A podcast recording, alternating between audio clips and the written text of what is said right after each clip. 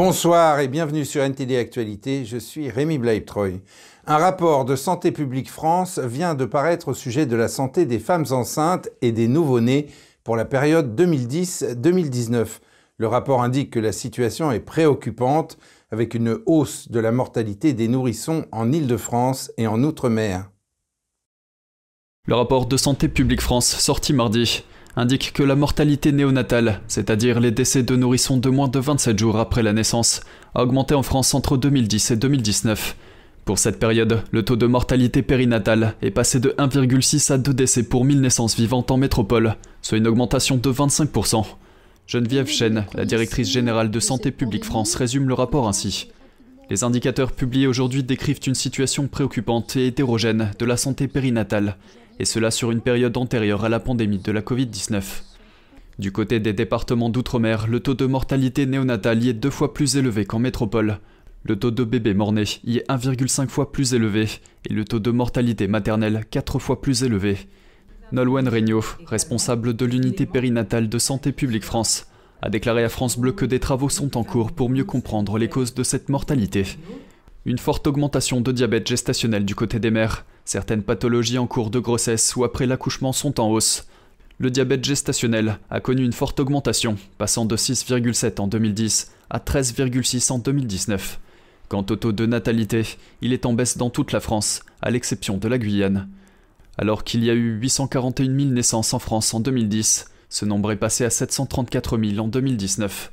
Les deux raisons majeures avancées pour expliquer cette baisse de natalité sont la diminution de la fécondité chez les femmes les plus jeunes d'une part, et d'autre part l'augmentation de l'âge des mères au moment de l'accouchement.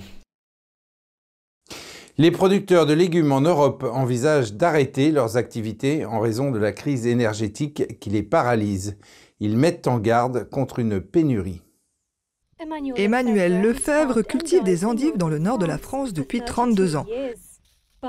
Mais il estime que cette année, il n'y a peut-être plus de raison de continuer. Comme d'autres agriculteurs en Europe, il a vu ses coûts énergétiques monter en flèche. Ce qui lui coûtait environ 122 000 euros en 2021 a grimpé à près d'un million en grande partie à cause des coûts de réfrigération. Alors actuellement, nous allons avoir un, tarif énergétique qui va être multiplié par 10 si les augmentations continuent. Euh, qui ne va plus être supportable au niveau de nos exploitations. Euh, donc aujourd'hui, on est vraiment dans une impasse totale et on se demande vraiment si on va récolter ce qui est au champ cet hiver. Et il n'est pas le seul. L'Union européenne étant très dépendante du gaz russe, les prix de l'énergie ont grimpé en flèche en raison des sanctions. En conséquence, la culture de légumes est devenue si chère en Europe que les agriculteurs de tout le continent envisagent d'arrêter la production. L'impact se fait surtout sentir dans les régions les plus septentrionales de l'Europe où les serres doivent être chauffées. Cela signifie que les supermarchés pourraient être contraints de s'approvisionner davantage dans des pays plus chauds comme le Maroc, la Turquie, la Tunisie et l'Égypte. Les endives, dont la France est le premier producteur mondial, sont parmi les plus menacées car elles nécessitent beaucoup d'électricité tout au long de la chaîne de production. Selon Lefebvre, en termes de consommation d'énergie, les producteurs d'endives n'ont pas d'autre solution. Cette culture représente plus de 4000 emplois dans le nord de la France. Selon Stéphane Jacquet, président entrant de l'Association française des producteurs d'endives, l'arrêt de la production aurait un impact sismique sur l'emploi dans la région. Euh, on a bien conscience qu'il faut faire des économies, qu'il faut trouver des nouvelles sources d'énergie. Ils en ont bien conscience. Ils sont prêts à prendre leur part du gâteau, mais pas à multiplier par 10 euh, leur facture. Ça, c'est inconcevable. Et en Belgique, des milliers de personnes se sont rassemblées à Bruxelles mercredi. Ils étaient là pour protester contre la flambée des prix de l'énergie et de la nourriture. Ils ont appelé cela une journée d'action nationale. Des personnes venues de tout le pays se sont rassemblées sur leurs banderoles et pancartes. On pouvait lire La vie est beaucoup trop chère, nous voulons des solutions maintenant. Tout augmente, sauf nos salaires et bloquer les prix, pas les gens. Selon les syndicats et la police municipale, environ 10 000 personnes ont participé à la manifestation. La manifestation a perturbé la circulation en ville et les transports publics. La guerre en Ukraine a alimenté la hausse des prix de l'énergie dans l'Union européenne. Les factures d'électricité ont plus que doublé en Belgique au cours de l'année dernière. Selon un sondage réalisé réalisé par les médias belges cette semaine, 64% des personnes interrogées craignent de ne pas pouvoir payer leurs factures d'électricité et de gaz. Et la Banque d'Angleterre a annoncé qu'elle allait relever ses taux d'intérêt à leur niveau le plus élevé depuis plus de 13 ans, de 1,75% à 2,25%. La Banque centrale a déclaré qu'elle continuerait à répondre aussi fortement que nécessaire à l'inflation alors que l'économie est probablement déjà en récession. Voici les détails. La Banque d'Angleterre a décidé de relever ses taux d'intérêt à 2,25%, son niveau le plus élevé depuis novembre 2008. C'est un effort pour faire face aux fortes augmentations du coût de la vie. La hausse de 0,5% était inférieure aux attentes des marchés financiers, qui avaient prévu une hausse de 0,75% conformément à la hausse des taux annoncés par la Réserve fédérale américaine mercredi. Chris Beauchamp, analyste en chef des marchés du groupe IG, estime que les banques centrales mettent en œuvre le plus grand changement de politique depuis au moins ans. Les banques centrales s'éloignent de ces politiques monétaires ultra-laxistes destinées à stimuler l'économie, à la fois à la suite de la crise financière et bien sûr à la suite du Covid, pour en adapter une destinée à lutter contre l'inflation. La décision de relever les taux vise à maîtriser l'inflation et à la ramener à l'objectif de 2% de la banque. En août, l'inflation s'est établie à 9,9%, soit une légère baisse par rapport aux 10,1% du mois précédent. Mais la hausse des taux peut poser des problèmes aux consommateurs. Ils se retrouvent coincés sur les deux fronts. Non seulement ils paient plus pour ce qu'ils achètent chaque jour, mais ils paient plus pour emprunter. Ils voient leurs paiements réguliers, comme les hypothèques, augmenter. La Banque centrale avertit que le Royaume-Uni pourrait déjà être en récession, car elle pense désormais que le produit intérieur brut chutera de 0,1% pour le trimestre en cours. Cette déclaration fait suite à une baisse de 0,2% du PIB au deuxième trimestre. On parle de récession technique lorsque l'économie se contracte pendant deux trimestres consécutifs. Beauchamp affirme que la Banque centrale n'a pas d'autre choix que de relever les taux. En poussant les taux d'intérêt à la hausse, ils continuent de frapper les économies. Mais ils savent bien sûr que l'inflation fait beaucoup plus de dégâts de bien d'autres façons que des taux d'intérêt élevés. Ils doivent donc essentiellement continuer à faire ce qu'ils font pour l'instant. L'inflation devrait maintenant culminer à un peu moins de 11% en octobre. Il s'agirait de l'inflation la plus élevée que le Royaume-Uni ait connue depuis janvier 1982. Mais c'est inférieur à la prévision précédente de la banque qui était de 13%. Selon la Banque centrale, les mesures prises par le gouvernement à l'intention des ménages et des entreprises contribueraient à limiter la flambée des prix. Cinq Britanniques capturés en Ukraine par les forces pro-russes sont rentrés au Royaume-Uni après avoir été libérés mercredi. La première ministre Liz Truss a déclaré que leur libération avait été obtenue en travaillant avec les autorités ukrainiennes et saoudiennes. Cinq prisonniers de guerre britanniques libérés par la Russie dans le cadre d'un échange avec l'Ukraine sont rentrés sains et saufs en Grande-Bretagne jeudi et sont impatients de passer du temps avec leur famille. C'est ce qu'a indiqué l'organisation à but non lucratif Presidium Network. Deux d'entre eux sont Aiden Aslin et Sean Pinner. Une vidéo publiée sur la page Instagram d'Aslin les montrait dans un avion. Salut, c'est Cossack Gundi, Aiden Aslin et Sean Pinner. Nous voulons juste faire savoir à tout le monde que nous sommes maintenant sortis de la zone de danger et que nous sommes sur le chemin du retour vers nos familles et tout le reste. C'est passé à pas grand chose. Nous voulons juste que tout le monde soit au courant des bonnes nouvelles. Donc merci à tous ceux qui nous ont soutenus et tout, c'est vraiment très apprécié. La première ministre Liz Truss, qui est en visite à New York pour un sommet de l'ONU, a écrit dans un tweet Des nouvelles extrêmement bienvenues que cinq ressortissants britanniques, détenus par des mandataires soutenus par la Russie dans l'est de l'Ukraine, sont retournés en toute sécurité mettant fin à des mois d'incertitude et de souffrance pour eux et leurs familles. Elle a remercié le président ukrainien Volodymyr Zelensky pour ses efforts visant à obtenir la libération des détenus, ainsi que l'Arabie saoudite pour son aide. Truss a exhorté la Russie à mettre fin à l'exploitation impitoyable des prisonniers de guerre et des détenus civils à des fins politiques. Aslin et Pinner ont été capturés par les forces soutenues par la Russie dans la ville côtière de Mariupol en Ukraine en avril. Ils ont été reconnus coupables, avec le Marocain Brahim Sadoun, d'activités mercenaires et condamnés à mort par un tribunal de la République populaire autoproclamée de Donetsk, l'un des mandataires de la Russie dans l'est de l'Ukraine. Les trois autres Britanniques qui ont été libérés sont Dylan Healy, John Harding et Andrew Hill. Cinq autres étrangers ont également été libérés, parmi eux deux Américains, un Croate et un Suédois.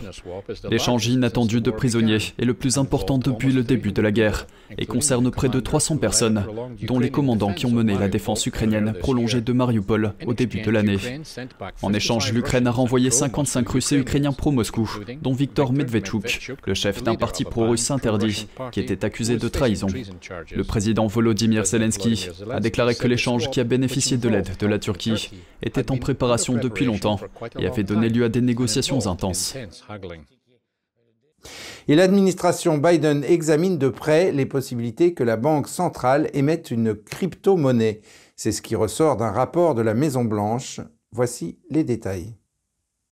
Selon un rapport technique, la Maison-Blanche explore les risques et les avantages des monnaies numériques de banque centrale ou MNBC.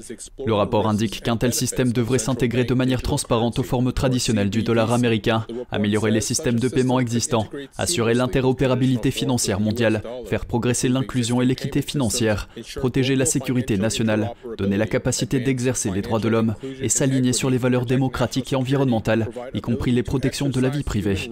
Elle précise également que la monnaie numérique doit être utilisée pour gérer les prestations sociales, se conformer aux priorités environnementales et empêcher l'utilisation du dollar numérique d'une manière qui viole les droits civils ou les droits de l'homme. Le rapport ne précise pas si la MNBC aurait besoin d'un tiers pour que les paiements soient effectués entre un expéditeur et un destinataire. Si tel est le cas, cela irait à l'encontre de la décentralisation, l'un des principes de base et des avantages de l'adoption des crypto-monnaies.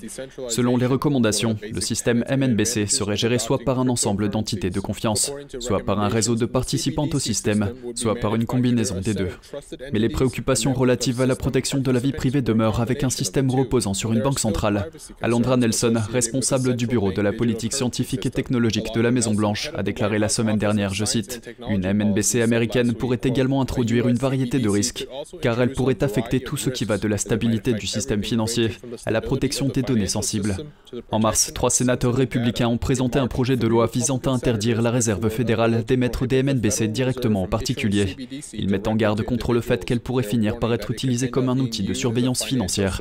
Le sénateur Ted Cruz a déclaré, je cite, Ce projet de loi fait un grand pas en avant pour s'assurer que le grand gouvernement ne tente pas de décentraliser et de contrôler les crypto-monnaies afin qu'elles puissent continuer à se développer et à prospérer aux États-Unis.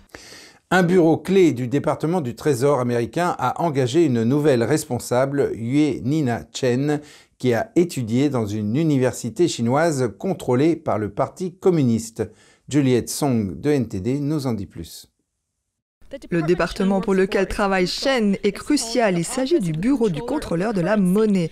Ce bureau est le régulateur bancaire américain. Il supervise et réglemente toutes les banques nationales, les associations d'épargne fédérales et les branches fédérales des banques étrangères. Les responsabilités de Yue Chen consistent notamment à se concentrer sur les cadres de la gestion des risques climatiques pour le système bancaire fédéral. Elle rendra compte au contrôleur intermédiaire Michael Xu. Madame Chen a obtenu sa licence à l'université chinoise de Tsinghua. Cette université abrite des laboratoires liés à l'armée chinoise.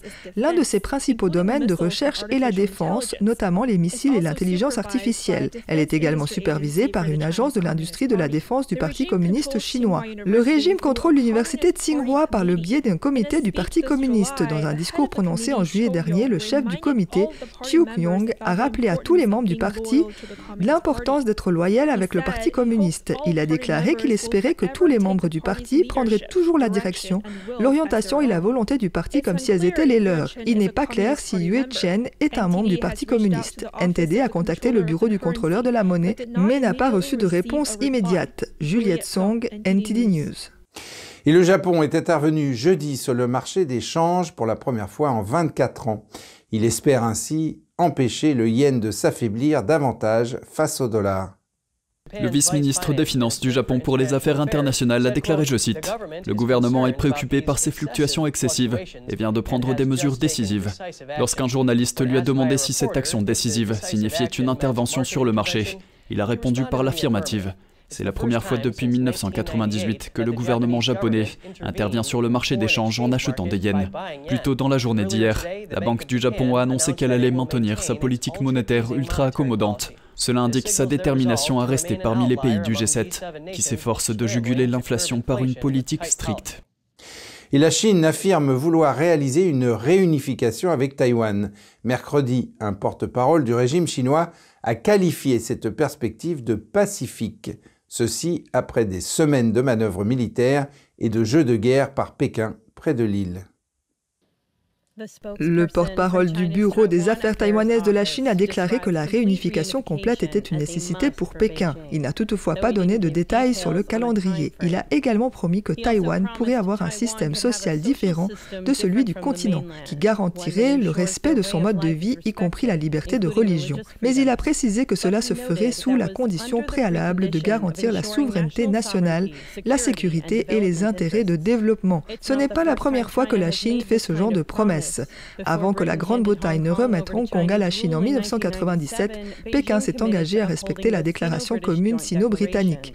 Cet accord stipulait que Hong Kong bénéficiait d'un haut degré d'autonomie pendant au moins 50 ans et garantissait des libertés dont ne jouit pas la Chine continentale. Mais 25 ans plus tard, le centre financier a vu se multiplier les arrestations des militants pro-démocratie et la suppression de la liberté d'expression. Quant au terme réunification, la Chine communiste n'a jamais gouverné Taïwan. Les responsables de l'île il affirme que les revendications de souveraineté de Pékin sont nulles et non avenues. Les jardins communautaires poussent dans les arrière-cours des Australiens. Pour les citadins modernes, ces petits espaces offrent plus que de simples produits gratuits. Voyons cela de plus près. Depuis des décennies, les jardins communautaires sont cachés dans les villes et les banlieues d'Australie, mais les préoccupations liées à la hausse des prix des aliments et à la préservation des espaces urbains les font revenir. Quand je passe en voiture, je vois des gens ici qui discutent et qui jardinent ensemble, et c'est ce qui compte vraiment. Ces petites parcelles de terre fournissent non seulement des produits gratuits, mais aussi un lieu d'interaction et de connexion.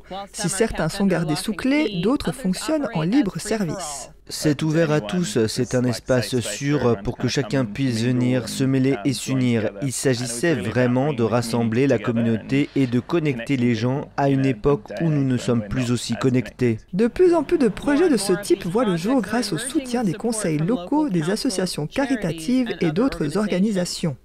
C'est une merveilleuse opportunité pour les personnes qui peuvent se sentir un peu isolées dans la ville de pouvoir descendre et rencontrer leurs voisins. Martin est un résident d'Adélaïde. Il a aidé à gérer le premier jardin communautaire du parc urbain pendant plus de dix ans. Comme lui, beaucoup de jardiniers commencent par ne pas savoir comment utiliser leurs espaces. Je ne connaissais rien au jardinage, mais on vient ici et on rencontre des gens qui jardinent depuis 40, 50 ans et qui ont une mine d'informations. Alors on apprend beaucoup juste en étant avec eux. Les bénévoles sont la clé du succès de ces programmes. C'est une façon de redonner aux gens. C'est merveilleux de pouvoir se rassembler dans cette communauté. C'est tellement beau quand on pense à tous les gens qui peuvent venir ici. Et c'est gratuit. Des heures de travail sont nécessaires pour faire prospérer le jardin tout au long de l'année. Mais pour eux, le jeu en vaut la chandelle. Et des artistes ukrainiens et américains transforment en fresque murale un tas de voitures brûlées détruites pendant la guerre. L'objectif est de collecter des fonds pour les artistes ukrainiens et de créer un lieu de réflexion. L'artiste Trek Kelly de Los Angeles a déclaré que les réactions ont été extrêmement positives. Certains critiques disent que c'est mal de créer de la beauté à partir des décombres de la guerre, mais les artistes insistent sur le fait que leur travail aidera les artistes ukrainiens et les efforts globaux de reconstruction. Le muraliste Trek Kelly de Los Angeles a déclaré que la réponse a été extrêmement positive.